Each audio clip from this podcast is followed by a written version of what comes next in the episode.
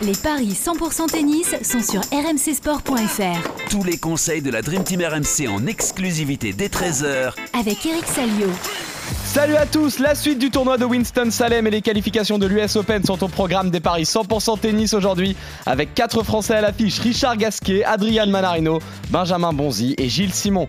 On en parle dans un instant mais d'abord j'accueille notre expert en paris sportif Christophe Paillet. Salut Christophe. Salut Johan, bonjour à tous. Avec nous également notre consultant Eric Salio. Salut Eric. Salut à tous. Eric, je pense que tu attendais justement le retour de Christophe pour faire tes scores. Tu nous reviens avec un, attention suspense, double 3 sur 4. Et justement, les deux joueurs sur lesquels nous allons miser aujourd'hui, ce sont ceux qui t'ont fait mal. D'abord Richard ouais. Gasquet, qui faisait office d'arbitre euh, entre Johan Bredov et toi sur vos paris de lundi. C'est Johan qui a donné sa confiance aux Français et qui fait donc un perfect. Nous le saluons. Si vous l'avez suivi, ami parieur, vous avez validé un combiné à 7,88. Et hier, tu as vu juste avec les victoires de Cornet, Bonzi et Draper. Mais c'est également le succès d'Adrian Manarino face à Roussouvori qui te prive du perfect, Eric. Ouais, non, mais là, je... tant mieux pour Adrian, mais alors 6-4, 6-5 contre Russovuri alors qu'il sortait d'un match de plus de 3 heures. Euh, 10 chapeaux. Alors peut-être que le Finlandais est passé à côté du truc, ou alors Mana a fait un, gros match. Tant mieux, ça lui permet de, marquer des points parce que bon, il n'est pas, très très haut au classement. Mais, mais je suis étonné que vous attaquiez euh, ce podcast euh, sur, sur cette info mineure. Parce que l'info majeure, c'est que Angélique Kerber est enceinte. Angélique Kerber est enceinte. On ne pourra plus parier sur elle pendant, pendant quelques mois, je pense. Elle a déclaré forfait pour l'US Open. C'est une info toute chaude. Et j'ai une petite pensée, j'en parlais hier, pour Chloé Paquet. Qui doit se dire, mais Oui, qu'est-ce terrible. qu'elle a attendu? Mais pourquoi elle a attendu 24 heures pour annoncer ça? Parce qu'on rappelle la règle, hein, si euh, Angélique Kerber avait prévenu tout le monde euh, hier, eh bien Chloé Paquet aurait été exemptée de qualif, elle aurait intégré le tableau final, elle aurait pu savourer son chèque de 80 000 euros. Et là, elle va devoir encore galérer en qualif.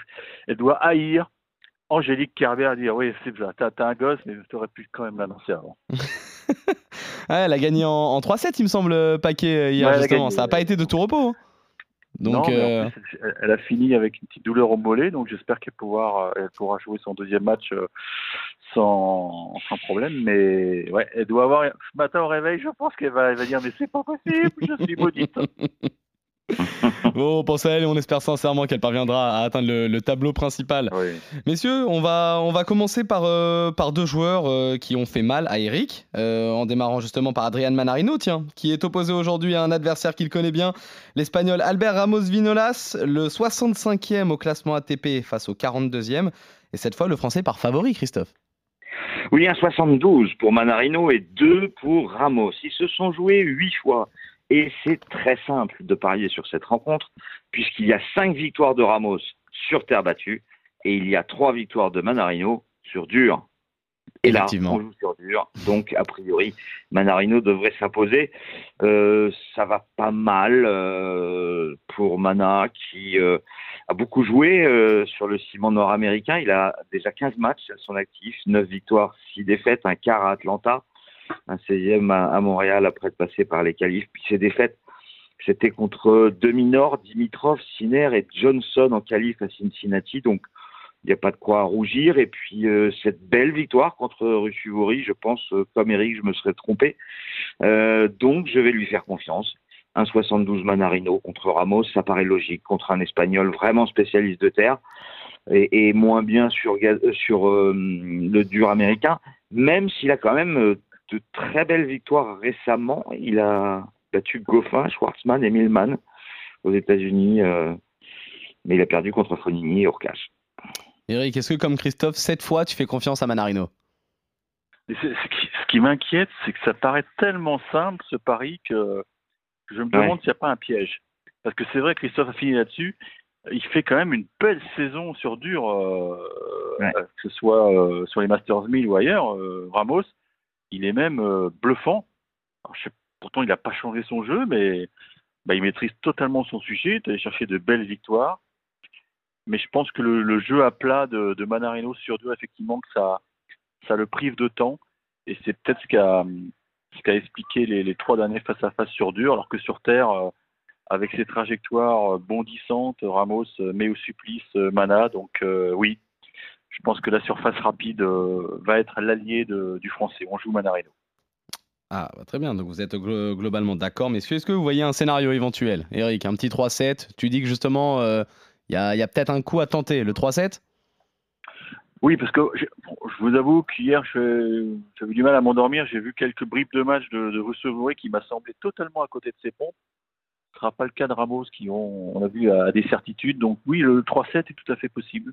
Et je pense Et que ça, peut c'est être une peut-être belle de cote valeur, ouais. Euh, Combien la cote, De 15, Christophe? sans donner le nom du vainqueur. Et si on met Manarino en trois manches, on passe à 3,80. Honnêtement, moi, je, je débute ma semaine et, et 1,72, ça me va très bien.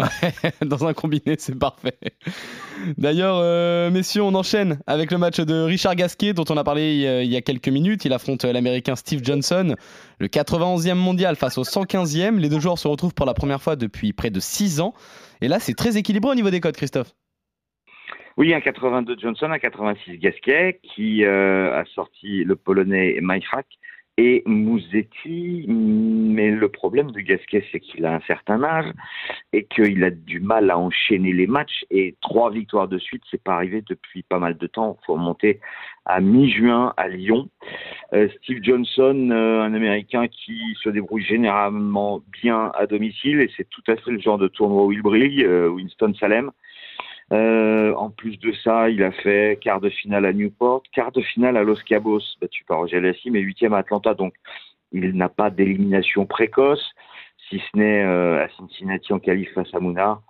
Euh, je jouerai Johnson vainqueur à 1,82. Eric, est-ce que tu suis Christophe sur une victoire de l'Américain ou est-ce que tu penses que Gasquet peut le faire? Écoute, quand tu bats Mosetti, tu n'as pas à avoir peur de Johnson, même si on sait que l'Américain a un jeu très particulier avec euh, gros service, gros coup droit, mais revers, euh, visiblement, il n'a pas appris à faire le, revers recouvert à, à, son école de tennis, mais, en fait, c'est devenu l'arme de, sa carrière parce que son, son slice est terrible et c'est grâce à ça qu'il a quand même signé quelques, bons résultats sur le circuit. J'ai l'impression quand même que ce tournoi, il est bien foutu pour Richard parce qu'il a enchaîné euh, ses deux premiers matchs coup sur coup. Hier, il était off, donc euh, bah, il a pu bien récupérer. Et je pense que c'est un élément important, euh, parce que Christophe a tout à fait raison, à, à son âge, il a du mal à, enchaîner les, les, rencontres, ce qui est tout à fait logique.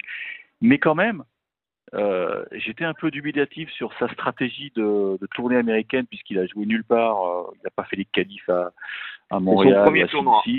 Ah ouais, il est arrivé plus tard que les autres Français euh, en Amérique du Nord, enfin aux États-Unis. Et finalement, alors je sais pas ce qu'il a fait cet été, mais je pense qu'il s'est pas tourné les pouces, mais il arrive avec une fraîcheur euh, que les autres n'ont pas. Et pour moi, mmh. c'est très important parce que je vois des images des matchs, les mecs sont déjà, les qualifs, là j'ai vu, euh, ils ont tous le, le boudin euh, glacé autour des, de la tête et, et, des, et des, non parce qu'il fait bah c'est voilà c'est New York hein, c'est chaud humide Ah bah oui. c'est des conditions de jeu terribles hein.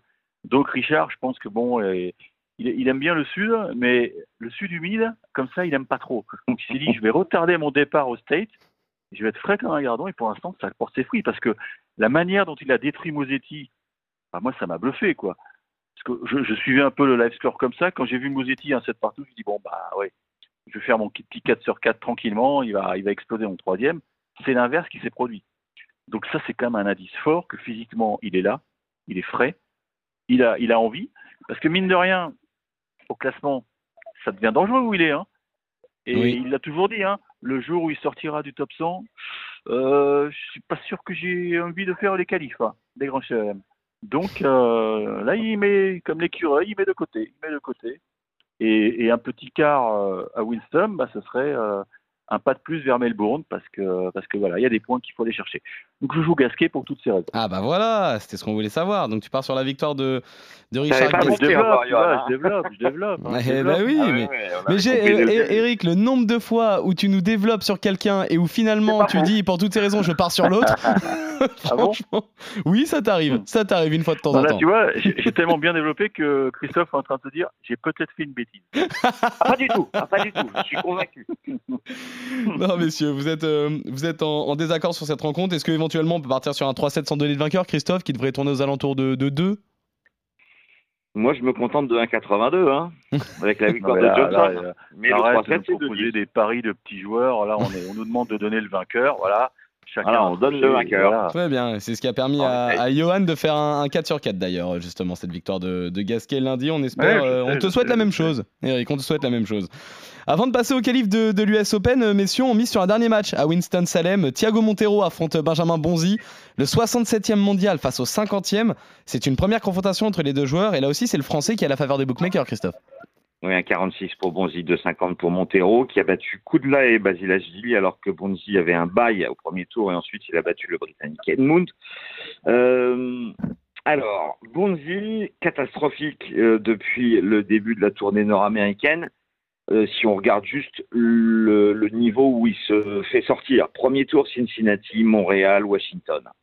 Mais en face, il y avait Isner, Tiafo et Eubanks. C'est peut-être la seule contre-perf. Parce que perdre contre Isner ou Tiafo, bah, c'est logique quand on s'appelle Benjamin Monzi et qu'on joue euh, euh, aux États-Unis contre des Américains. Euh, moi, je me dis que Montero, c'est l'adversaire idéal pour aller en quart de finale parce que bah, Thiago Montero, comme la plupart des Brésiliens, est plutôt un spécialiste de terre. Même si, en fait, il a sauté au premier tour à Kitzbühel et Axtat. Mais il a gagné un challenger qui lui permet, c'était à Salzbourg, qui lui permet d'avoir un très bon bilan depuis Wimbledon. Mais bon, je l'ai jamais vu briller euh, sur, euh, sur ciment. Donc je joue Bonzi à 1,46, même si la cote est quand même un peu basse à mon avis. Eric, même question. euh, Est-ce que tu vois la victoire du, du français, même si la cote est effectivement un peu basse? Ça, Je t'avais dit hier, hein, je pense que le, le match contre Edmund peut être un petit déclic parce que, Oui. comme l'a dit Christophe, ça n'était pas bon, mais en termes de contenu, il y avait, avait pas grand chose à acheter. hein. Il y avait juste des, petits détails, euh, des matchs qui se sont joués à un ou deux points. Et bon, bah, quand vous jouez Isner, vous n'êtes pas à l'abri de prendre un ace sur deuxième, et puis ça fait basculer une rencontre. Contre Tiafo, il perd euh, 7-5 au troisième, donc là aussi, ça s'est joué sur des détails. Donc euh, le contenu est bon, le mec, euh, c'est un pro, il a une bonne petite équipe du Stade Toulousain autour de lui. euh, J'ai vu sur Instagram que son échauffement, il le faisait sur le stade de foot américain de, de l'université de Wake Forest. Donc, euh, non, voilà, c'est Benjamin Bonzi, c'est vraiment une valeur sûre. Et là, effectivement, il a, je pense qu'il s'est, il s'est fait du bien en battant Edmund parce que ça aurait pas été cool de venir à Flushing euh, avec zéro victoire sur euh, sur dur. Donc Voilà. voilà, gros soulagement. Et je pense que son niveau de jeu va va s'élever parce que mine de rien, euh, il va se réveiller ce matin, ça va aller beaucoup mieux. Maintenant, Montero, euh, c'est un mec qui joue bien partout, c'est c'est un mort de faim, c'est un gaucher qui qui frappe très fort dans la balle, qui bouge bien. Moi, je hier, il s'en sort en deux contre Edmund. Là, je serais pas étonné que ce soit une belle petite baston en trois, mettre Bonzi en trois. Ah. Bonzi en 3, 3,40, le 3,7, sans donner le nom du vainqueur, c'est coté à 2,10. On est d'accord sur la victoire du français. Et on va terminer ces paris avec les qualifications de l'US Open, messieurs. Gilles Ah, Simon, bravo. qui cherche à disputer le dernier grand chelem de sa carrière, de sa longue carrière, affronte Mais oui, Michael Moe. vrai, raison. Et oui, Oh. le 177e Oh là là. mondial face au 156e. Leur unique confrontation remonte à plus de 5 ans. Et une nouvelle fois, c'est plus que serré au niveau des codes, Christophe. Oui, effectivement, un 78 pour Mo et un 90 pour Simon. Une, euh, une seule confrontation 2017, l'Australie, on n'en tient pas compte. C'était il y a trop longtemps, ça fait 5 ans. Euh, Michael Mo, 156e mondial, tu l'as dit, pas joué depuis 16 jours. Euh, il reste sur un abandon à Montréal contre Gaston. Il a plus de défaites que de victoires depuis Wimbledon. Il a 5 succès en 14 matchs depuis Roland Garros. Il a brillé qu'une fois, c'était en Challenger à Malaga, pour atteindre une demi-finale battue par le Français Lestienne. Il a des défaites contre des joueurs que je ne connaissais pas, comme Ayeni, comme euh, Blank. Euh, Gilles Simon, c'est pas brillant du tout. Alors, une collection de défaites au premier tour, euh, Vérone, Trieste, Salzbourg, Alclay, que des challengers, mais aussi à Humagne contre Zepieri. Et puis il arrive aux États-Unis, enfin en l'occurrence au Canada, dans un challenger. Il, bat, euh, il bat et il bat Vesely avant de perdre contre Pospisil. Je me dis que c'est peut-être bon signe. Puis Simon, il a l'expérience. Puis c'est peut-être son dernier tournoi à l'US Open. Donc je joue le français à 1,90. Eric, est-ce que tu vois Simon continuer sa route aujourd'hui pour jouer ce dernier grand chelem? Écoute, c'est vrai qu'il a connu un été difficile, mais je pense qu'il voulait faire un peu de tourisme avec sa famille parce qu'il a beaucoup en Italie, sur Terre. Bon, Mm. sur Terre, il est tombé sur des mecs euh, qui jouent très bien, des, des morts de faim. Mais sur dur, c'est un autre joueur, quoi. Et, on l'a vu au Canada, euh, à Vancouver, je crois qu'il était totalement euh, pas à la rue, mais bon, il était bien, bien ballotté par Vezeli. Finalement, il a réussi à, renverser le truc. Donc ça, c'est, bah, la patte Simon, on le sait. Il a, il a l'expérience. Euh, il sait ce que c'est des, grands chelems, même si bon, là, effectivement, c'est, des qualifs avec très peu de spectateurs dans les tribunes, mais au moins. Mais le, CV de, de m'inquiète un peu là. Cet abandon contre euh, Gaston, c'est pas bon signe. Oui. Je, je vais prendre la spéciale Simon. Il perd le premier, il gagne en 3. Très bien. Euh, quelle est la cote de Simon qui gagne Alors, en 3 après avoir perdu le premier. En trois manches, c'est coté à 4 et il faut calculer un my match pour ça. Il faut, il faut Ouais, aller oui. euh, calculer son petit my match. Alors, on va le faire. Euh, il faut retrouver donc euh, euh, les qualifs de l'US Open. On va chercher le match de Gilles Simon. Ça va Pendant que tu cherches, il faut dire donc, euh, je crois que Moutet et Grenier sont passés, hein, c'est ça? Et Clara Burel est passé. Malheureusement, Le Collier a perdu et et comment il s'appelle Il y en a un autre qui a perdu en ayant mis un 7-3-0 et c'est ah le Provençal, Alex Muller, voilà. Effectivement. Bilan moyen pour les Bleus. On a d'autres j'ai trouvé la cote. Simon qui perd le premier et qui gagne le match, c'est 7. Ah, c'est Mais énorme. oui, mais oui, bien sûr. C'est une évidence, Eric, c'est ça? Mais c'est une Bah oui, évidence. Donc moi je me contente de Simon à 1,88. hein, le, le pragmatisme de Christophe, toujours à côté. On en a besoin également pour nos amis parieurs quand même. Non mais ça dépend des fois, mais là, là C'est vrai, là on en a besoin. Alors parier sur Gilles Simon, mais alors il n'y a pas plus compliqué quoi. Il peut perdre 2 et 2 quoi, comme il peut gagner 2 et 2. Donc C'est euh, vrai. Non, non, non, il peut pas gagner 2 et 2, tu le sais. Hmm. Ça se gagne en 3, Gilles. C'est- C'est c'est deux heures et demie Ouais. minimum. En tout cas, messieurs, vous êtes euh, d'accord tous les deux sur, euh, sur la victoire de Gilles Simon. Vous êtes globalement d'accord aujourd'hui, puisque vous voyez également les succès de Benjamin Bonzi face à Montero et de Manarino face à Albert Ramos Vinolas. Euh, votre seul désaccord, finalement, c'est ce match entre Johnson et Gasquet. Toi, Christophe, Mais tu oui. mises sur un succès de l'Américain à domicile. Et toi, Eric, euh, tu, tu pars sur un petit coup de folie. Une petite victoire Ah oui, du Français. Eric, c'est très bien que jouer les 4 Français, c'est faire Thierry. Eric, un truc à répondre? Non, non, il n'y a rien à dire. On verra demain. J'adore. Très bien, messieurs, très bien. On revient demain d'ailleurs pour de nouveaux paris 100% tennis sur RMC. Salut Christophe, salut Eric, salut, à tous. Ciao Eric, salut à tous. Ciao, ciao. Allez, ciao.